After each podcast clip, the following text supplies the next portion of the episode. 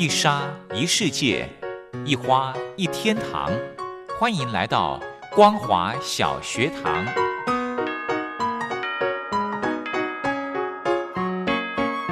让我们一起学习，一起分享。光华小学堂。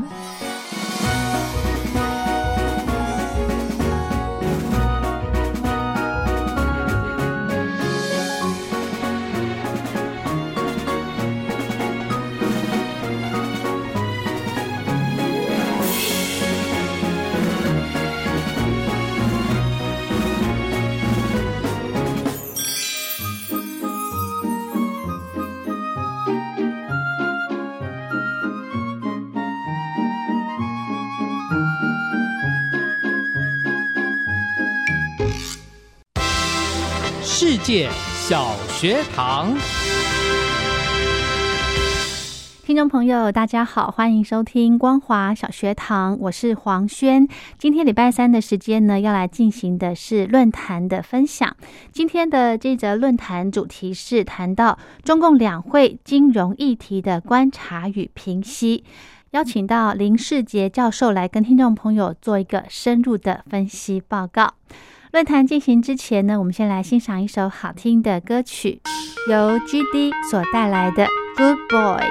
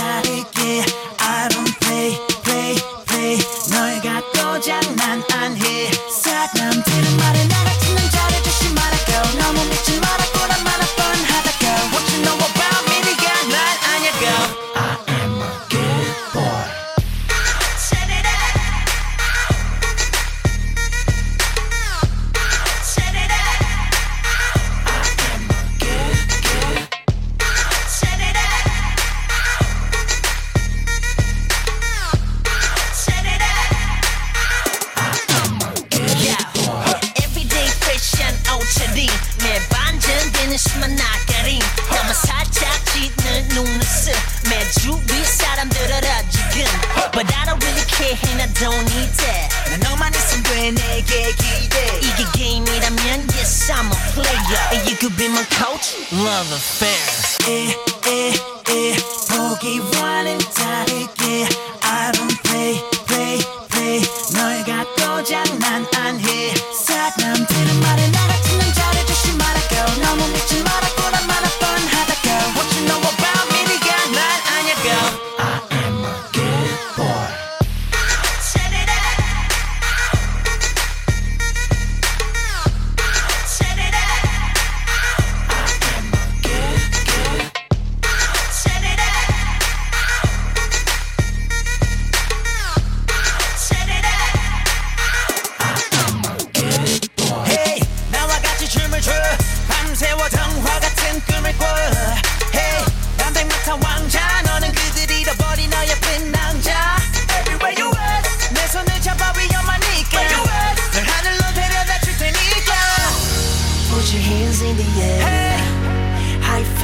out there? We gon' party over here. You got to see it. Let me say la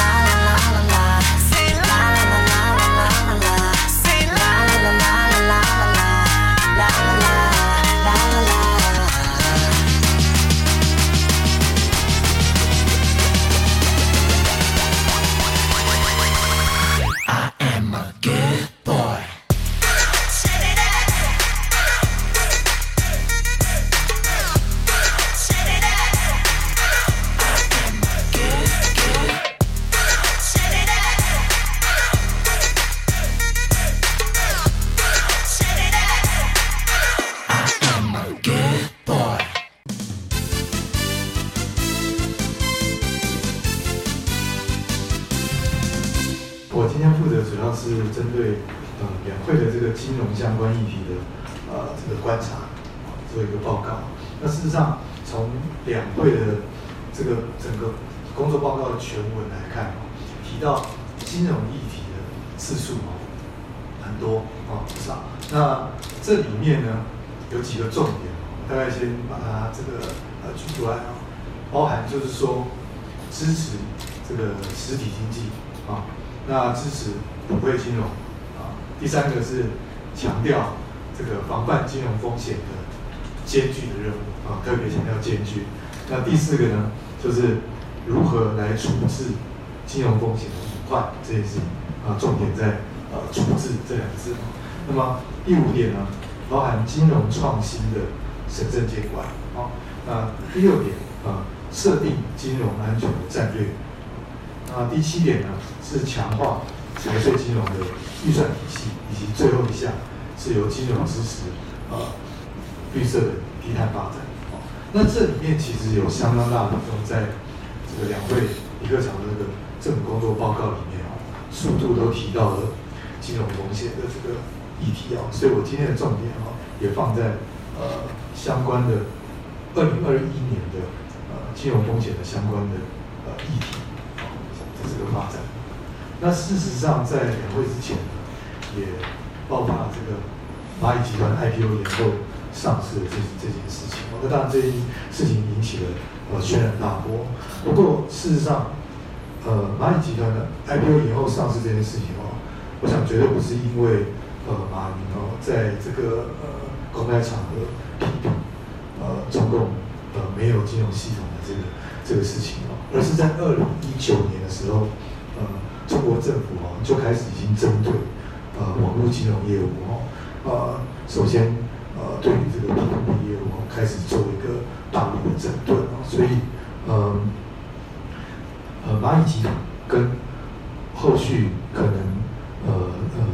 呃也会有相当的这个效应的，包含腾讯啊，包含像呃陆金所，还有这个呃金融科技几家呃大型的网络金融呃机构哦，哦陆续可能都会有相关的呃处置作为哦。那这个处置作为第一步哦，预计哦会先从它的呃业务范围开始做呃。强力的监管哦，那么第二步呢，就会呃针对这些公司的内部的经营跟公司治理哦的这些项目哦，开始做呃更严格的监督哦。那么当然，工作报告来看，呃，防范金融风险是呃这个呃今年非常重要的呃这个议题哦。那不过嗯。从今年开始也有一个啊新的这个热门议题啊，也就是呃人行哦要开始推动数位人民币的这件事情哦，所以呃网络金融的监理跟未来要推动数位人民币的这个发展哦，就会是具有高度相关。那么所以今年可以说是呃呃中共一个关键的呃防范金融风险的呃这个年份哦，所以呃很多议题都要来呃。我们要来这个高度的呃加以关注。那么另外像刚刚在开幕致辞张院长所提到的，呃呃地方性银行的呃爆发的相关的挤兑哦，甚至是倒闭的呃危机哦，这个也引起了中共官方的高高度关注。这个议题哦，在银行体系中是呃呃另一个这个讨论的呃重点的议题。那么第三个呢？特别针对房地产市场，也就是房地产企业哦，今年有可能啊产生的的这个呃情形啊，哦，这个是第三个啊应该关注的呃重点议题。那么第四个呢，呃是有关刚刚这个蔡老师有提到国际这个问题哦，国际呃去年可以说是这个历史记录的这个国际的大幅的升高。那这个这个国际的危机的升高，事实上对于市场投资来说是呃引起很大的震撼。哦，所以有关于国际的方面的这个，我想我也要呃来进行相关的这个讨论的报告。那首先是在人行的部分，人行的这个货币政策，事实上我们观察它的呃政策利率，从去年四月到今年三月啊，啊包含这个呃中期借贷便利 MLF 事，实上一直都维持没有调整。那在呃呃这个主要银行的几家这个报价呃这个平均呃利率啊市场利率，也是也就是这个 LPR 啊这个呃 long term rate 的这个部分呢，事实上也都维持平稳了啊。因此我们观察就是说，二零二一年哦，人行进一步加码宽松货币政策的可能性是降低的。但是呢，呃，因为要避免造成呃这个企业违约率哦在大幅增加，以及房地产市场的泡沫，啊，我预估就是二零二一年整个人行货币政策应该还是维持现阶段的呃松紧程度，呃，不会呃在不会再宽松，但是、呃、收紧的程度也有限。那么呃，因为观察今年第一季呃民间企业资金的需求来看啊，事实上呃中长期的资金是大幅呃需求是大幅提高，哦但是我们必须呃关注的一点就是说它呃有比较大的程度哦或比重啊、可能资金会流向股市哦债市跟这个呃房地产市场哦，那么再加上人民币大幅增值啊，目呃目前人民币啊美元兑换六点五的这个水准哦，也已经创了三年的新高哦。那么最近这个呃非常热门的议题就是呃美国这个十年期公债殖利率的飙升啊。那事实上我们看中国这边的十年期公债殖利率啊，慢慢上来，但是幅度当然没有这么样的激烈，那么也到了呃近这个一季来的呃新高水准。事实上也要提醒呃中国这个债券市场的风险哦开始上升。那么在保险那部分，事实上保险业面临的是呃这个低利率的问题啊，因为中国虽然利率水准相对于先进国家高一些，但是呃保险业啊事实上这几年也面临到所谓的这个再投资的风险的问题啊，因为它的保单成本偏高啊，那么投资标的呢，这个收益率逐渐降低啊，所以保险业的经营部分啊啊也是一个呃值得关注的重点啊。那么在房地产市场部分，我们看今年前两个月的呃这个呃房屋的销售额啊啊，看到这个商品房销售额的这个年增率哦，已经到百分之八点七哦。那呃再看到这个销售面积的年增率哦，这更大幅上涨，这个呃这个数字是百分之一百零五。换句话讲，就是目前前两个月哦，今年前两个月中国的房地产市场其实是很热的。好、各位看到这个销售面积的呃年增率是呃大幅上扬是一倍，哦，那就那就表示哦，现在在第一季哈、呃，中国不管是企业或个人啊、还是也在抢房的这样子的呃这个现象，哦那当然这个风险提高的，哦，主要是因为呃在房地产市场除了这个买方之外哦，这个卖方房地产企业这边哦，呃，它面临的呃这个高的呃债务到期这样的风险。那呃呃，事实上从呃呃统计到今年呃为止哈、就是总的这个到期的债务规模可能会达到人民币呃一点二四兆，那这个数字呢是比去年同期是大幅成长百分之三十六。那事实上呃这些房地产企业的海外债，二零二一年也是达到一个呃呃最高峰。呃，另外呢，呃，在呃中国银监会这边有统计，就是说，目前属于房地产企业的银行贷款占整个贷款比重将近四成，哦，相当高。那如果说房地产企业的偿债的压力啊、持续提高的话，哦那么未来可能要关注这一两年哦，哦会有这个债务违约的骨牌效应，哦现金流危机这样子的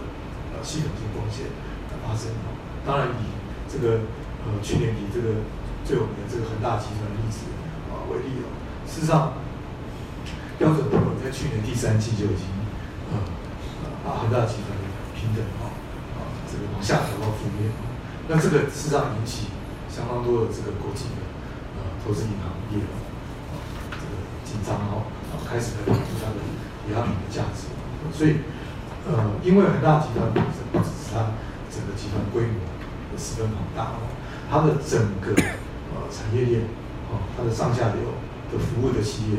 哦，包含这个就业的员工哦，哦，这个牵涉的是呃呃地区省份都是呃非常的这个这个非常的这个宽宽广啊，所以恒大的这个这个案例呢，事实上呃国内的这个银行业哦，应该要来啊高度啊来关注，就是说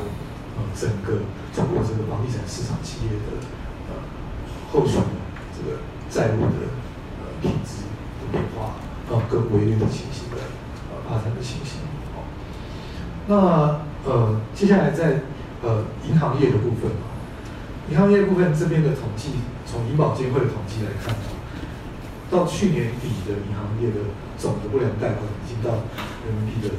二点七兆。啊，那这这个叫二零一九年的同期是成长百分之十二，那叫二零一八年哦更是成长的百分之三十三。啊，那里面比较大的问题还是在于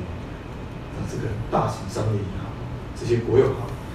的本身的国际跟央企的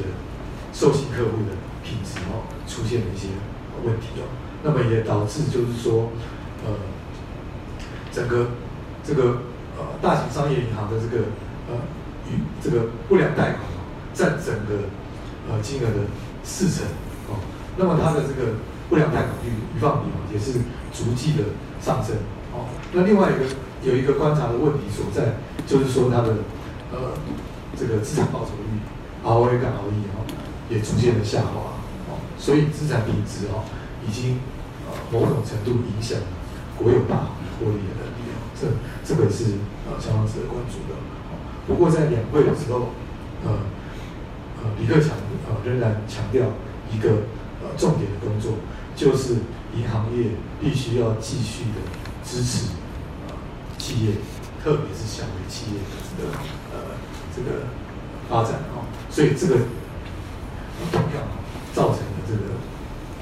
银行业哦相当大的压力哦，哦，那这个是呃今年的一个观察重点哦。好，那最后一个我想提到的是呃网络金融监理的这个呃议题哦，好，那这个在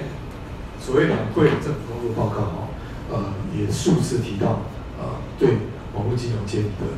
关切哦，那我们也来观察，就是说在呃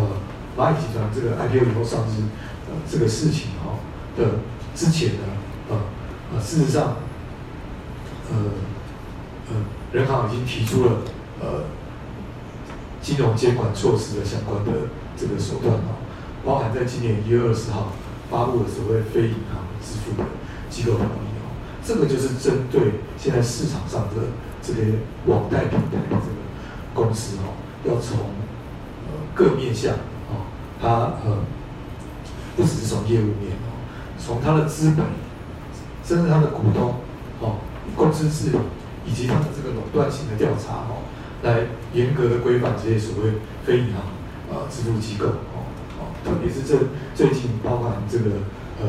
呃蚂蚁集团跟这个腾讯哦，这个都呃受到这个反垄断的相关的调查，所以包含阿里巴巴哦，所以这个对未来呃微信、支付宝这些这个呃电子平台啊、这些网络的电子平台的生态会产生呃相当重大的影响哦。好，那么第二个在资本的部分呢，因为因为过去这个呃蚂蚁集团小微软哦，它用非常高的杠杆哦，那么事实上它只提供了百分之二的资本，但是百分之九十八哦都是靠传统银行业的这个委外融资哦，这个风险是相当高。那这个也是今年呃呃中国政府哦要大力的整顿的呃一个部分哦。那么另外呢，针对呃征信系统的这个部分，也是今年观察的重点哦。那么芝麻信用的体系规模已经大到呃这个引引起中国政府的高度关注哦。那呃有些人就讲说，现在中国最值钱的两个东西，一个是这个阿里巴巴的伺服器，一个就是腾讯的伺服器啊。所以有关这个大数据的呃问题，我想这个引起呃呃这个不不只是市场，这个政府监管单位跟整个中共高层啊啊都高度关注啊，所以未来有可能相关的信用体系从国有化落实哦，这个可能性是非常高。那么最后呢，我提到就是说，呃，数位币、数位人民币的发展跟未来呃这个呃今年开始“十四五”的规划，它是一个呃观察的重点哦，因为呃呃呃电子商务的这个呃业务的发展哈，这个比重会越来越高，尤其疫情之后哦，呃中国的跨境电商的比重已经占了四呃四成四成这样的比重。所以未来跨境电商要结合电子支付哦，透过数位人民来掌控，呃，这个官方来掌控相关的金流资讯流，哦，那么是这个势在必行的啊。所以啊，对于呃两会哈，呃呃相关所的呃这个金融监理跟防范金融风险的啊呃相关的挑战啊，那么也值得我们国内的金融业来密切关注。以上的报告，谢谢。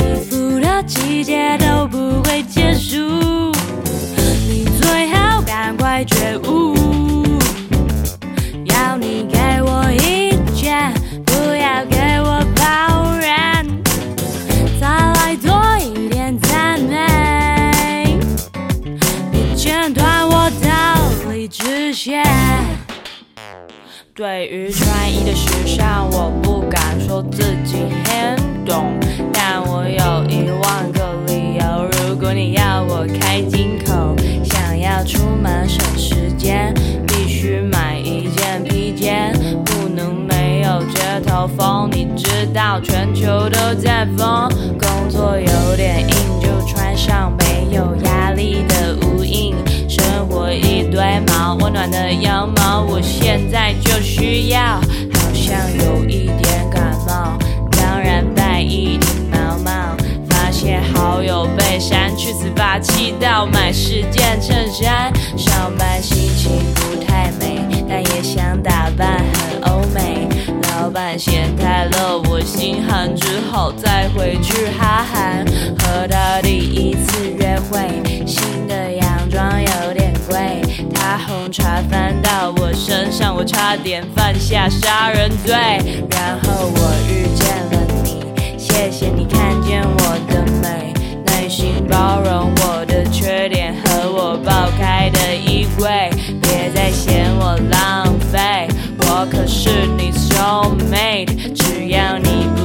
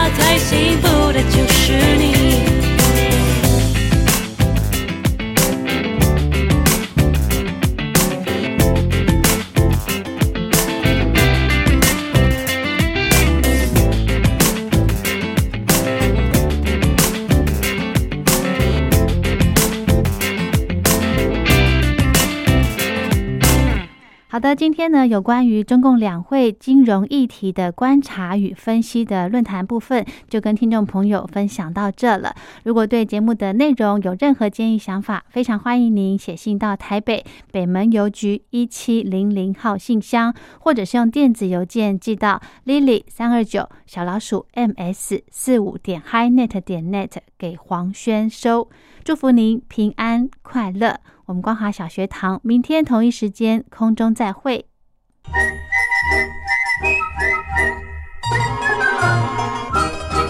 吹口哨在西方是引起公众注意的一种方式，可以让大家觉察到不容易被发现的问题，所以将启发弊端的人称为吹哨者。有些事情不可以说，但是有些事情必须说。说跟不说的一线之隔，决定了谁可以成为揭弊英雄。支持听众发出自己的声音，说实话，要真相，才能够让社会各方面都正常起来。请听众安心接币，勇敢吹哨就可以参加抽奖。来信请您寄到台北北门邮局一七零零号信箱，或者是用电子邮件寄到 lily 三二九小老鼠 ms 四五点 hinet 点 net，并将姓名、年龄、职业、地址、邮编、联络电话、电子信箱资料填写完整，就可以参加活动。哨声响起的活动到八月三十一号，请听众勇敢的发出自己的声音，安心接币，勇敢吹哨，就可以参加抽奖。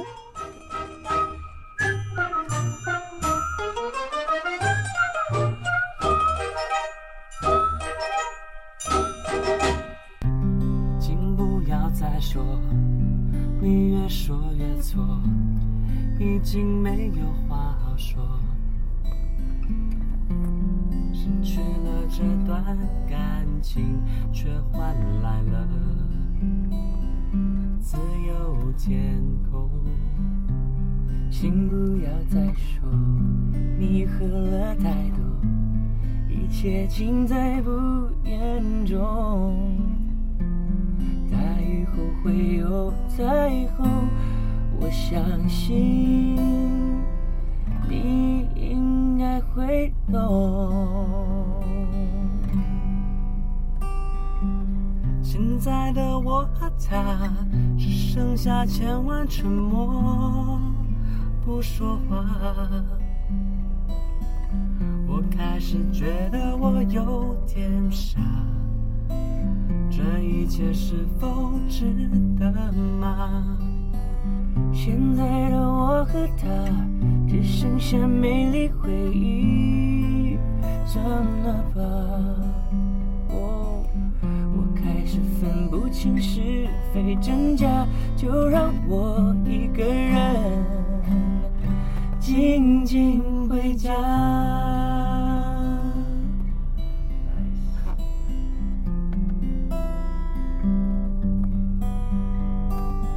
现在的我和他只剩下千万沉默，不说话。开始觉得我有点傻，这一切是否值得吗？现在的我和他只剩下美丽回忆，算了吧。我开始分不清是非真假，就让我一个人静静回家。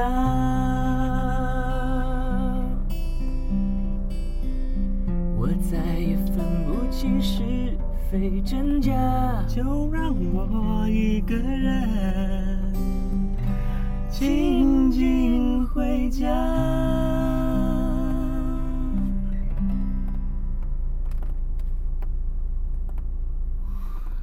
哇，弹唱人，哇，有有有有有有，那感觉回来，那个味道。那感觉回来，感觉